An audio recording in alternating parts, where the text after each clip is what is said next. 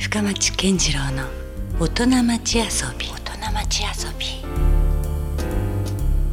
11月12日時刻は夜9時を過ぎました。皆さんこんばんは深町健次郎です。えーこの番組深町健次郎の大人町遊びですけども毎回革新的に働いて独創的に遊ぶという方をですねゲストにお迎えして、えーいろんな話をお伺いしています。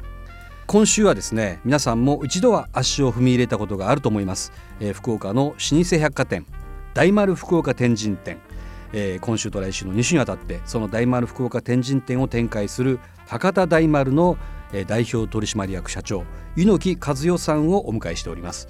えー5月に社長に就任されたばかりの猪木さんなんですがこれまでにもですねフランスを含め全国各地でお仕事をされていらっしゃいます、えー今夜はそんなマルチな視点から福岡の印象などをですねお伺いしてみたいと思いますのでどうか最後までお聞き逃しなく。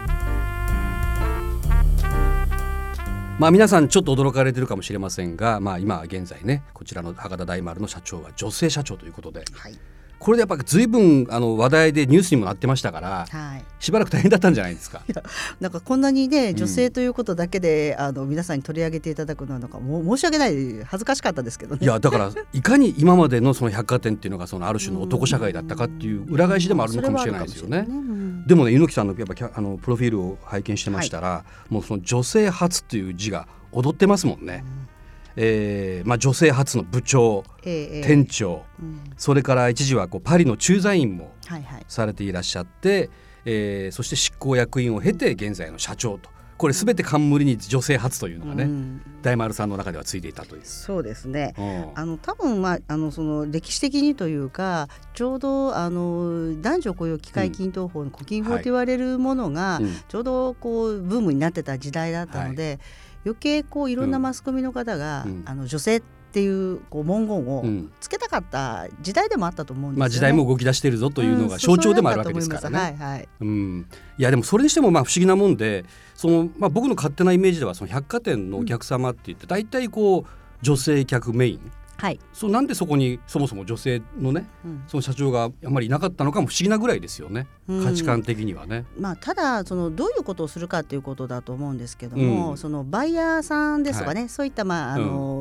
商品を仕入れるという意味の感性という意味では、うん。多分女性のお客様も多いし、うん。女性向けの商品が多いんではい。そういうこう分野には、まあ、昔からたくさんの人が活躍してたと思うんだと思うんです、うん。ただ、百貨店においての部長をやるとか、うん。まあ、もちろん店長とか社長って、結局経営をするっていうことですから、うん。そうですね。あの数字をやっぱりある程度見たりとか、うん。あの人のマネジメントをするというやっぱりスキルはいるんですよね。確かに。またちょっと別なのかもしれない接客業務とはけじゃね。ないと思うんですね、だからそういう意味では、うんうん。あの男性の社会だったと思いますし、うん。あの表には出てきませんけどいろいろなアパレルのメーカーの方とかありますよね、会社。そこでもうん。女性の社長さんとか女性の役員さんってほとんどいないですよ。ねえ、はい。そんな中だから猪木さんは随分こうどうなんでしょう。戦ってこられたのか、うん。あるいはひょうひょうとというかうん。粛々とされてきてこう今があるのかっていうことでいうとどうなんですかね？あ私的には全然戦ってないんです。あ戦えない私。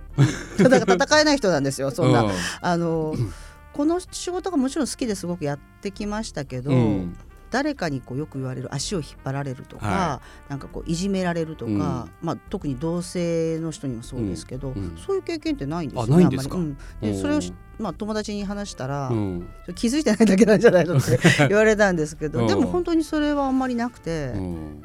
本当に人に恵まれたっていうのはあったと思います。なるほどね、たまたまその女性だったとも言えるわけですかじゃそうですそうです。そうですそうですそうです。うあ、んで女性の方女性で良かったことの方が多かったと思いますよ。あ本当ですか、うん。た例えばそれどういう場面でそれを実感されたりするんですか、うーん例えば先ほどその女性の部長であり女性の店長であるということをいつも言われて、うん。当然その女性であるからこそ皆さんマスコミの方に紹介していただうんけますよね。で、はい。でもうん。あのね一時は、うん。そうやって、まあ、女性の部長とか女性の店長って出てることに、まあ、普通にやってたんですけど、うん。それがこう重荷というか、うん。なんとなくこう、うん。自分の意思ではないうん。ことなんだけれども、そうせざるを得ないことにこううん煩わしさを感じる時があったんですよね。おというと。で、うんうん、一時もそういうのに取材を受けたくないとか、うん、出たくないっていうふうにぐれたことがあったんですだから色眼鏡で見られることに対してね。でその時に、あるその当時の役員の上司の方が、でもね柚木さんそうやってマスコミの方を通じて自分の考えてること、うん、やりたいことを自分の従業員や周りの方に伝えてもらえるって思うと、うん、素晴らしいことなんじゃないの？って言われたんですよ。なるほどね、うん、ですから取材をしてもらって、自分の考えてることを素直に言えばいいと、そして素直にそれを従業員が読んだり見たり聞いたりして、うん、あ全員にこう話しかけられるわけじゃないですよね、いつもいつも。そういうふうにマスコミの方に助けてもらえばいいんじゃないのって言われて、考え方がもう180変わった。なるほどね、うん、いやいやでもねその、まあ、どうしても、まあ、ついついそういうところが気になってお伺いはしたんですけども、うん、そそもそもですねその百貨店に、まあ、就職されるわけですよ大学卒業されてね、はいはい、やっぱ好きだったんですか？そういう業界というか。うん、好きでしたよ。あの、うん、大学生の時にアルバイトもしてましたし、うん、ただあの、えっと、私美術を専攻してたので、うん、あの美術の教師になろうと思ってずっとその教職を取って勉強してたんですよね。はい、でまあほぼ先生になることも決まってたんですけれども、やっぱり学生っていうかその生徒を教えるって難しいなと思って、ちょっと悩んでしまったんですよね。それで民間を受けようと思った時に、まあ、宣伝のデザインをやって宣伝部関係のデザインをやってたので、一番あのその宣伝に対してお金をかけてる業界はどこなのかっていうのを見たんですよ。やっぱりお金をかけてるとこっていろんなことを面白くアグレッシブにできる。まあクリエイティブなイメージが、ね、ありますよ確かに、うん。うん、そうすると百貨店とその当時は車の業界だったんです。うん、おなるほど、ね、でも私、車の業界ってわからないので、一番身近な百貨店を受けてみようと思って受けたのが、まあえっと、今は大丸松坂屋百貨店になって JFR という会社になりましたけどその当時は関西に拠点を置く株式会社大丸だったんですよ。うんうんはい、おなるほどね。いやでもですねもうなんて言うんでしょうもうまさにまさかこの番組で、うん、その全国的な有名な企業の社長をお迎えすることになろうとはっていうぐらいねやっぱその肩書きだけじゃない、えー、そこにはやっぱりもう本当大企業の社長なんだっていうのがねあるとは思うんで、ね、なんかすごい相当お忙しいだろうしいや今日もどれだけお取り巻きの方が連れてこられたかって一人で気さくにポッて来られたから。えそうですか、今日一人だけでも連れてくるのにもう近いからどうしようかなと思った、うん、でももうスーツとかもあんまり着ないですし、時々従業員から「今日休みですか?」って聞かれますからね。へえそうなんですね、うん、そんな感じなんですよ、ね、だからすごいなんか一般的な感覚というかそういうのをずっとじゃあ持ってらっしゃるというか特にその経営者だからといってね、うん。そうですそうです。仕事はやっぱり経営としてやるべきことがあるけれども、うんうん、楽しく会社に来てやっぱりこう、うん、のびのびやりたいっていうのは自分の中にはあると思うんです。長い時間会社にいますから、うん。うん、まあ、そういう意味では変えられない頑固さもあるから。なるほどね。まあ多分おそらく、まあ、今聞いただけではわからないまだね。ね、別の一面は間違いなくあるんでしょうけども。えーさあ今夜は博多大丸の代表取締役社長柚木和代さんにお越しいただいております。そもそもあのご出身はどちらになるんですか、はい、兵庫県の西宮市っていうところ、ね、西宮、はい、もう関西圏ですよね関西圏ね。もうじゃあずっとそこで生まれ育って。そうですそうです。でも大学もそこで。はい大学だけまあ京都に通いましたけどまあ自宅から通ってましたんで、うんはい、なるほどね。で5月からまあ福岡のその大丸の社長じゃないですか、でそこで初めてじゃあ福岡に住むということになったそうです。住むというのは初めてだったんです。まあ約半年間ぐらいですよね。はい、どうです？この福岡っていう場所は？あのまあ何度か遊びに来てたんですよね、うん、それと福岡が好きだったのでい。つかは住みたいっていうか、はい、いつかはここに来たいとは思ってたんです実は。あ本当ですか？でもほら神戸もいいとこじゃないですか港町で、まあ、福岡にもちょっと共通なね、うん、とかいくつかあるでも何度か来たり友人が、うん、まあ福岡出身の友人は何人かいるんですけど、うん、すごい楽しいところで、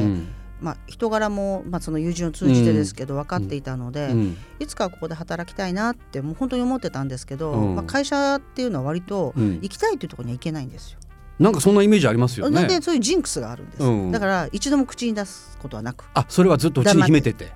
で、まあ、ある時に、まあ、グループの社長から呼ばれて博多に行くって言った時は済ました顔してましたけどガッツポーズはしましたよ内心よっしゃーっていう。と思いました。家庭の話になりますけど、その実家に母がいるんですけど、今まで、まあ、フランスに駐在パリに行ったり、北海道行ったりいろんなとこ行く時に、大変ね大変ねっていつも言ってたんですよ。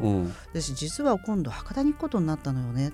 て、まあ、母に言いましたら、母は、「えよかったじゃない。行きたいって言ってたじゃない」って言って「初めてよかったじゃない」って言いましたもんね。で実際どうでした？こうじゃあそんだけ願望があって来て。思った通り、すごくこうエネルギーがある、うん、うん、そういう街だし、うん、まあ、会社の社内でいうと、うん、本当にこう裏表のないもう愚直な従業員が多いんで、もう思ってた通りでした。あそれってやっぱ地域性ってあるもんですか？やっぱり。ありますあります。それで山笠文化って私言ってるんですけど。山笠的で、うんうん、あの山笠って代上がりされる方と担ぐ方いらっしゃるじゃないですか、はい、でも、普通なんかダイエに上がりたいのかなって私思ってたんですよ、うん、でも担ぐ人がすごい楽しそうで、うん、担ぐことの方がなんかこう息に感じてる方が多いんですよね、はい。はい、でそれは人に対しても同じなんですけど、うん、例えば私ゴルフちょっとしますっていうことを申し上げると、少し親しくなると「うん、あひろさんゴルフするの？うん、はい」じゃあ一緒にやろうかっておっしゃるんで「うん、あやりましょう」って言ったらすぐに「じゃあいつがいいかな」ってすぐ言うんですよ。うんうん、でいつってあのちょっと日にちがあって言ったら「いやいや僕決めるから」ってま,、まずおっしゃって「あ分かりました」どこのゴルフ場がいい?」って言うから「えっとゴルフ場は?」って言ったら「あいやいや僕それ決めてあげるわ」そうですか誰と回る?」って言われて「誰と回る?」って「えっと私まだあんまり人を」みたいに言いかけたら「あこっちでメンバー決めるわ」って言って結局全部 自分で段取りしてくれて。要は乗っかってっていうことなんですよ。あでもそれはねすごく見抜かれてるかもしれないですね。確かに担いでる方になんかそういうなんか楽しそうじゃ当たるというか、うん、で実際そうです。輝いてますもんね。うん、うん、私あの山川さんをちょうど千田神社の、ところに行く時も朝見たんですよね、うん、今年来てからすぐ、すごい感動した。初山笠どうでした？すごいよかった。郵送でした？郵送だったし、あの感動するねやっぱり、ねお尻もいっぱいあるでしょ？いろんなお尻が。でもなんかそうキリッとした感じからすると、であの担いでるその勇敢な感じは、あこれなんだなっていうのは分かりますけどね。任してくれっていう感じがすごい、うん、やっぱりみんな憧れると思うんですよ。うん、うんね、うん、確かに素敵だと思いますよ。なるほどね。あでもそういうふうになんか 着眼点がやっぱユニークというか面白いですね。実はだから猪木さんは、はい、あの神戸で言うとですね、未来の姿、検討委員会の委員もされてらっしゃる。えー、町づくりに関することですよね。そうです、そうです。あのまあ今あの神戸市の顧問っていうのも一緒にやってまして、えー、それ以外にもその神戸の創生戦略プロジェクトっていうのをやってるんですけど、神戸三宮地区の開発であるとか、あの私のいた大丸っていうのが旧居留地と言われる、うんうん、まあ、昔の偉人館とかもあるようなところも多いんですよ。はい、でその町を上手にこう、あのリノベーションして、いかにこう町を活気づけるかというのをやってるんですけど、あのそういう意味では本当に神戸って特別な素晴らしい町であると思うんですよね。まあ、そういったところからねまたこの福岡に社長として就任されて、うん、やっぱどうしてもこう比較もするでしょうし、うん、なんかお互いのまあいいとこみたいなものがね、見えてきたりっていうところもあったりはするのかなとは思ったりもするんですけどね。あのやっぱり福岡でこの天神ってすごい活気はありますよやっぱり。例えば百貨店だけじゃなくて、百貨店ファッションビル地下街というその商業施設がたくさんありますよね。はい。でどこも循環されてて潤ってるというか、うんうんうん、あの街全体に活気がある。どここの店だけがいいとかこの地下だけがいいとかっていうよりもバランスがいい街だというふうに思うんですよね。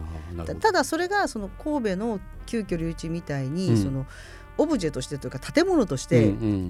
景観が統一されてるかっていうのとはちょっと違う、うん。うん、そうですね。景観はバラバラなんですそうですね、うん、景観は全然統一感ないですもんね。なぜかね福岡はね、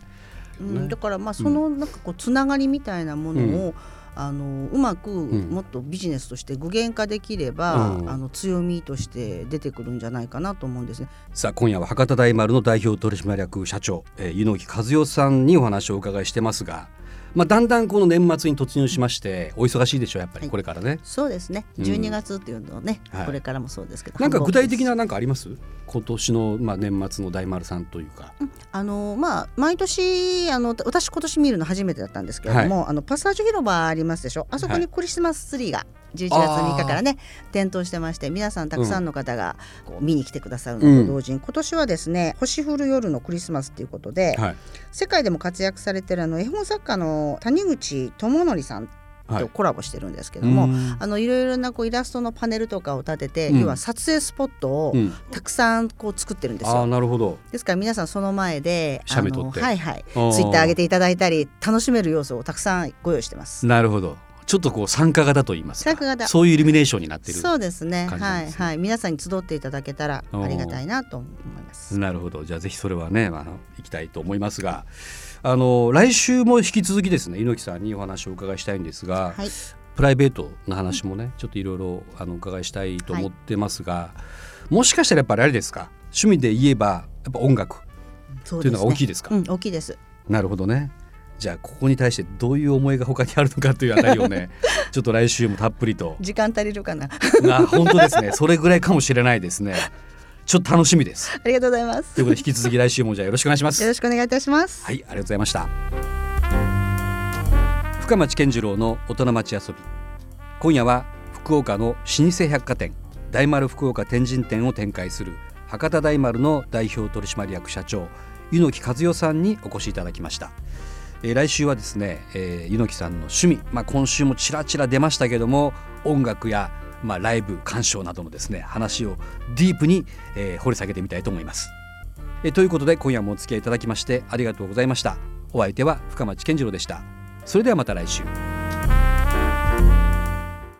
Love FM Podcast. ラブ f m のホームページではポッドキャストを配信中スマートフォンやオーディオプレイヤーを使えばいつでもどこでもラブ f m が楽しめますラブ FM.co.jp にアクセスしてくださいね Love FM Podcast.